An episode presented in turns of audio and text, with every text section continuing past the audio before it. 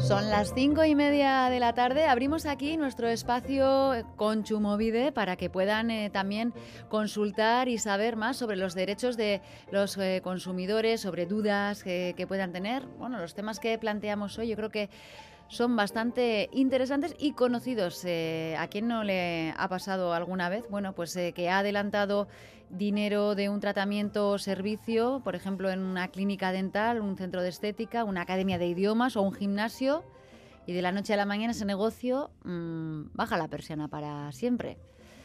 Lo hemos escuchado al menos. Eh, estos casos eh, ocurren. Bueno, ¿cómo se debe actuar? Eh, ¿Qué posibilidades hay de recuperar el dinero adelantado? Vamos a, plantear esta primera cuestión a Héctor Díez, que es técnico de Consumo Vide. Arrachaldeón, Héctor. Arrastío, muy buenas tardes. Y recordar que en el 688-840-840 nos pueden eh, realizar consultas sobre los temas que vamos a, ir tratando. Eh, este primero es algo que ocurre con, frecuencia. ¿Recibís en Consumovide muchas consultas o reclamaciones de este tipo? Pues efectivamente es algo que ocurre con relativa frecuencia, porque cada día hoy es más común que cuando adquirimos un bien o servicio, eh, bueno, pues nos puedan dar, por ejemplo, una financiación o si es un servicio de tracto sucesivo, o sea, si es, por ejemplo, un tratamiento que vamos a recibir en, un tiempo prolongado, pues lo paguemos por adelantado. ¿Qué ocurre? Pues que por por diversos problemas que puede haber con las empresas, pues pueden echar el cierre, con lo cual, pues un día cuando vamos a recibir ese tratamiento, por ejemplo, nos encontramos con que está cerrado. Claro, aquí se plantean una serie de alternativas. Claro. En función... ¿Son, ¿Estos negocios que he mencionado son los más eh, recurrentes? Eh, eh, generalmente el, el tema es que cuando tú compras un bien, eh, claro, generalmente lo financias o no te lo dan. Sin embargo, si es un tratamiento que se prolonga en el tiempo, es cuando ahí te pueden cerrar en mitad. Es decir, es lo, más lógico que un bien que percibes de una vez lo tengas, sin embargo, con el tratamiento te puedes quedar a medias. Entonces, es donde más ocurre. Academias, eh, muchos temas de estética, depilaciones, ese tipo de cuestiones. Al final, pues bueno, Claro, que son tratamientos largos y, se pagan por anticipado o una buena parte al menos eh, sí que se y se suelen financiar. Claro que ahí entra bueno otra parte de la, de la complicación del asunto, ¿no? Claro, efectivamente. Em, vale, claro, el problema es, eh, como decíamos, que muchos usuarios ya han comenzado los tratamientos cuando se dan cuenta de que el centro ha cerrado, ha quebrado o no sé, se ha trasladado a, a otro lugar y, y, ya lo podían haber pagado como decimos. Así que no sé qué es lo que se puede reclamar en estos casos. Pues en este caso tenemos una, una casuística que se puede dividir en dos grandes grupos. Cuando has pagado el tratamiento por anticipado o bien cuando lo has financiado. En caso de que hayas pagado ese tratamiento por anticipado, claro, te encuentras con que está cerrado y has soltado ya todo el dinero. Con lo cual, las probabilidades que tenemos de cobrar en principio mm, son pocas. ¿Por qué? Porque bien, si la empresa se ha declarado en concurso, nosotros tenemos, si, lo notificamos a la administración concursal, tenemos un crédito contra la empresa por esos servicios no prestados. ¿Qué es lo que ocurre? que hay una prelación de créditos, es decir, por así decirlo, vas cobrando en un determinado orden y en concreto, pues primero cobran las trabajadores, la administración pública, los créditos con hipoteca, cuando menos las probabilidades que tenemos de cobrar son inciertas. Sin embargo, si lo tenemos financiado, hay algo que la gente tiene que saber, que yo creo que esto es muy interesante, que si nos lo han financiado en el propio local, es decir, he acudido a por, una depilación, por ejemplo, y en el propio local me han dado ellos mismos un préstamo asociado a esa depilación. Yo, además de ir contra la empresa prestadora de servicios, es decir, la clínica estética como en este caso, puedo acudir contra la financiera, porque es lo que la ley considera un contrato, un préstamo vinculado. Entonces yo, eh, lógicamente acreditando que no he recibido ese tratamiento, puedo decir a la financiera que me paralicen las cuotas del préstamo y en caso de que así me corresponda, me devuelvan parte del dinero. No es un proceso fácil, pero tenemos el derecho de hacerlo y la gente yo creo que es interesante que lo conozca. Claro, ¿cómo se hace esta reclamación? ¿Qué hay que tener en cuenta en, primer lugar? Pues lo primero que hay que tener en cuenta es tenemos que tener eh, acreditado mediante el contrato de préstamo eh, esa, financiación que hemos formalizado, donde conste cuál es el servicio que nos iban a dar. Y luego, en la medida de lo posible, hay que acreditar también que dicho servicio no ha sido prestado en su totalidad. Es decir, si por ejemplo yo tenía 20 sesiones de depilación, pues si puedo tener algún tipo de documento que acredite que únicamente me han dado 10, pues ya sé que tendré derecho a reclamar la otra mitad. En función de lo que haya pagado de préstamo, más o menos, pues yo tendré que percibir ese dinero de la propia financiera, si es que ya lo he abonado. Eh, si la empresa ha cerrado, y no lo vamos a tener fácil para ir contra ellos, hay que ir contra la financiera. En caso de que necesiten asesoramiento, pues, pues siempre se pueden dirigir a Consumo Video, donde en función de la documentación, pues les indicaremos un poco lo que, lo que pueden hacer. Claro, importante presentar la reclamación por escrito. Absolutamente siempre, porque decimos mucho, es una cosa que decimos mucho, pero que es muy gráfica, que las palabras se las lleva el viento. Entonces, eh, bueno, ni siquiera te tienen que mentir con decirte, no me acuerdo, no me consta, no tengo constancia, es suficiente. Con lo cual, un mail muchas veces es tan sencillo como suficiente para acreditar que en determinada fecha se ha hecho una, una determinada reclamación. Eh, en esa reclamación tiene que, adjuntarse también toda la documentación que tengamos. Esto siempre lo, mencionamos. La documentación. Facturas, todo. Correcto, lo más completa posible. Contratos, facturas y si hay un documento que acredite la parte que hemos recibido de ese tratamiento, muchísimo mejor. En ocasiones no tendremos todo, pero cuanto más completo, siempre mejor. Y tenemos eh, derecho a terminar el tratamiento, eh, porque claro, eh, aquí estamos hablando de la parte de la, de la financiación, pero se ha empezado un tratamiento, no sé, en una clínica, o, bueno, o esa, ese centro tiene otra sucursal, otra oficina, otro centro en otra ciudad, ¿podemos reclamarlo? Efectivamente, aquí pueden surgir diversas complicaciones, es decir, si esa oficina, vamos a decir, depende de una empresa matriz y la empresa tiene más centros cerca, sí tenemos derecho a pedir que nos termine el tratamiento de conformidad con lo contratado y la empresa tiene que acceder a ello. ¿Qué ocurre? Que en ocasiones pueden ser franquiciados. Entonces, si son franquiciados, ya la forma jurídica que revisten es diferente. Y una franquicia no tiene que ser responsable de eh, los tratamientos a terminar que deje otra. Con lo cual, en ese caso no podríamos reclamar. Habría que ver cada caso en particular, pero si efectivamente es la misma empresa, eh, correcto, podemos dirigirnos a ellos y solicitar que nos termiten el tratamiento de conformidad con lo contratado. Y si a pesar de hacer todo esto bien, la reclamación por escrito, con toda la documentación adjunta, no recibimos ninguna respuesta, si, ¿cuál es el siguiente paso? Efectivamente, si, pues lo primero, poner una reclamación en Consumo Vida y si está todo acreditado, en este caso la empresa financiera lo tiene, eh, bueno, pues muy mal a la hora de eludir su responsabilidad, porque la ley es muy clara en este sentido, la empresa es corresponsable junto con la empresa prestadora de servicios, es decir, tiene que tener unos mecanismos de control para que al, al, cliente, en este caso, no se le deje a medias y en caso de tratar de eludir su responsabilidad podrían recibir una sanción. Otra opción que tenemos siempre es acudir a los tribunales convenientemente asesorados. Ahora, lo que siempre puede conllevar un coste tanto en tiempo como en dinero y luego un coste personal, claro. Claro, decías que hay una, una escala, eh, digamos, un ranking de, a la hora de, atender esas reclamaciones, los créditos, todo lo que bueno una empresa en concurso de eh, acreedores puede... Eso en, el, eso en el caso del concurso, es decir, en el caso de que no hayamos financiado y tengamos que ir contra la empresa de estética en este caso, ahí sí que es verdad que la probabilidad de, cobrar es muy incierta, es muy incierta porque tenemos unos créditos que están siempre por delante nuestro.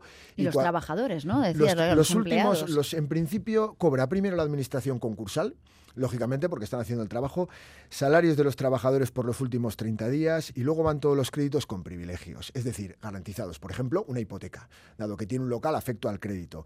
Cobra luego la administración pública y posteriormente estarían en este caso los consumidores, con lo cual si lo hemos pagado de nuestro bolsillo, eh, em, si ha cerrado la oficina, y hay otra oficina en otra, en otra ciudad de la misma empresa, ahí sí que se puede reclamar contra la empresa. Pero si la empresa echa el cierre, lo tenemos muy complicado. Qué complicado. Eh, ¿Qué porcentaje de resolución de estos casos es favorable a, los afectados? Pues en principio todos los temas que se llevan con financiación se suelen resolver de forma eh, muy positiva porque al final las financieras lo tienen muy mal para, para defenderse en estos casos si tenemos la documentación acreditativa. Correcto, si tenemos la documentación acreditativa. Yo sé que así comentado puede ser un poco lío todo, eh, todo de golpe, pero sí le recomendamos a la gente que siempre que tenga una financiación acuda y bueno, en función de la documentación que tengan se les, se les asesorará convenientemente para que, para que exploten la vía que mejor resultado les pueda dar. Claro, otra cosa es si no lo hemos eh, financiado con ninguna financiera, sino que lo hemos pagado ahí, de nuestro bolsillo y ahí ya tenemos más eh, difícil ¿no? que atiendan. Si la empresa echa el persianazo, realmente lo tenemos más complicado. Entonces, eh, en función de las condiciones que tenga la financiación, siempre puede ser una garantía, correcto. Hay que tener en cuenta que muchas veces la financiación, en función de, eh, del servicio que estemos contratando y de la financiera puede tener unos costes asociados, con lo cual hay que valorarlo también, siempre, siempre, siempre pidiendo la información precontractual antes de firmar ese préstamo. ¿Para qué? Para que podamos valorar todas las posibles eh, comisiones, gastos y diversos servicios asociados que pueda tener esa financiación. Mm. Un oyente que dice, a mí me chirría cuando voy al odontólogo y me dice que no le funciona el datáfono, que le lleve el dinero. ¿Cómo se declara ese dinero? Hombre, en, principio como tal eh, no tienen la obligación de cobrarte con tarjeta, pero hoy en día en un, en un odontólogo es lo más habitual, desde luego es una cuestión extraña, pero eh, bueno, en principio trata de arreglarte con el odontólogo. En cualquier caso, eh, pagar con dinero es perfectamente legal. Siempre, siempre, siempre pide factura del tratamiento recibido y efectivamente de la intervención del propio odontólogo y con eso estás cubierto a todos los efectos, da igual que pagues en metálico.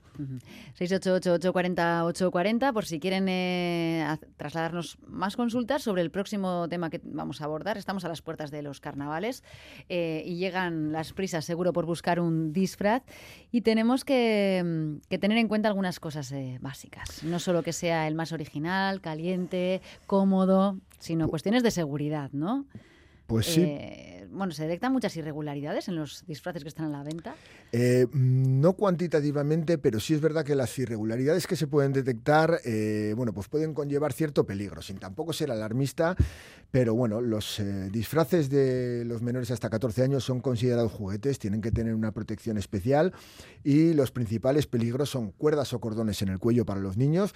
Sí se han dado accidentes con ese tipo de cuestiones, sin ser alarmista, es decir, en en cuantías no muy grandes, pero sí que se han dado. Y luego piezas pequeñas, temas como ojos, botones que se puedan desprender, está totalmente prohibido para menores de 36 meses y en eh, niños eh, superiores a tres años, también hay que vigilarlo. Y luego hemos tenido algún caso también de alguna careta y el pelo de la misma que puede llegar a ser inflamable. Ah. Lo cual, pues bueno, hay que tratar de evitarlo en la medida de lo posible. Claro, cuidado, porque nos metemos en, eh, en tumultos donde puede haber, bueno, pues un cigarrillo. Tartas, velas, cigarrillos, todo ese tipo de cuestiones. Si damos con una fuente de, que se inflama fácilmente, pues sí que es verdad que podemos tener ese problema. Entonces, bueno, ¿cómo lo sabemos? Que, porque evidentemente no podemos testar lo que estamos comprando, pues hay que ir un poquito al etiquetado. ¿vale? Claro, todos eh, tienen una etiqueta, ¿no? o deberían tener una deben etiqueta. de tener una etiqueta. Eh, hay, una, hay una cuestión que aparece en las etiquetas que es el marcado CE, es decir, la conformidad europea.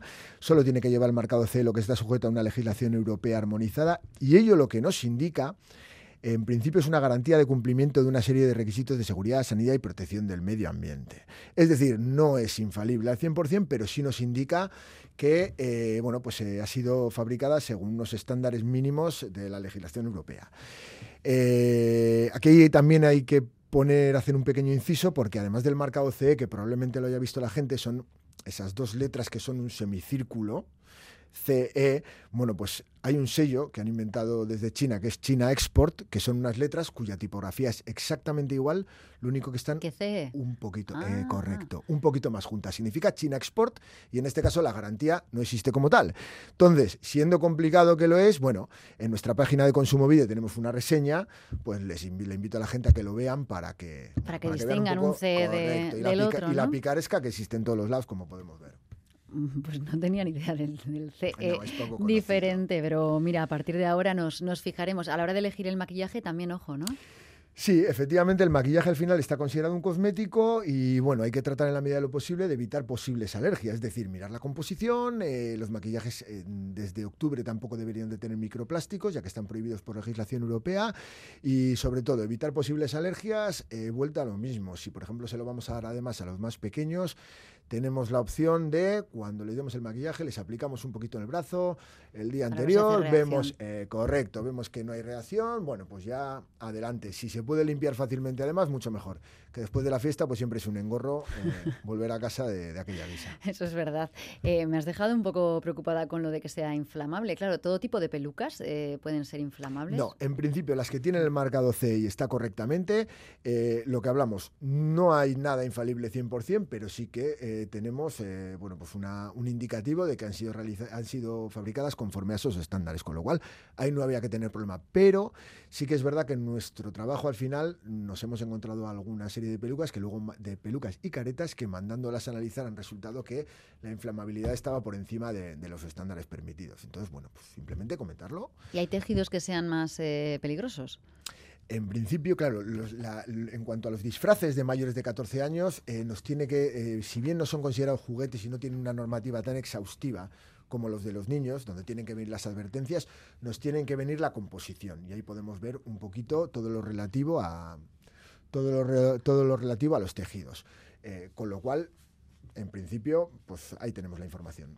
Bueno, pues a tener muy en cuenta si están todavía buscando disfraces, eh, para qué edad es conveniente o no ese, ese disfraz. Y CE, miren en la página de Conchumovide cuál es la, diferencia para tener más eh, garantías.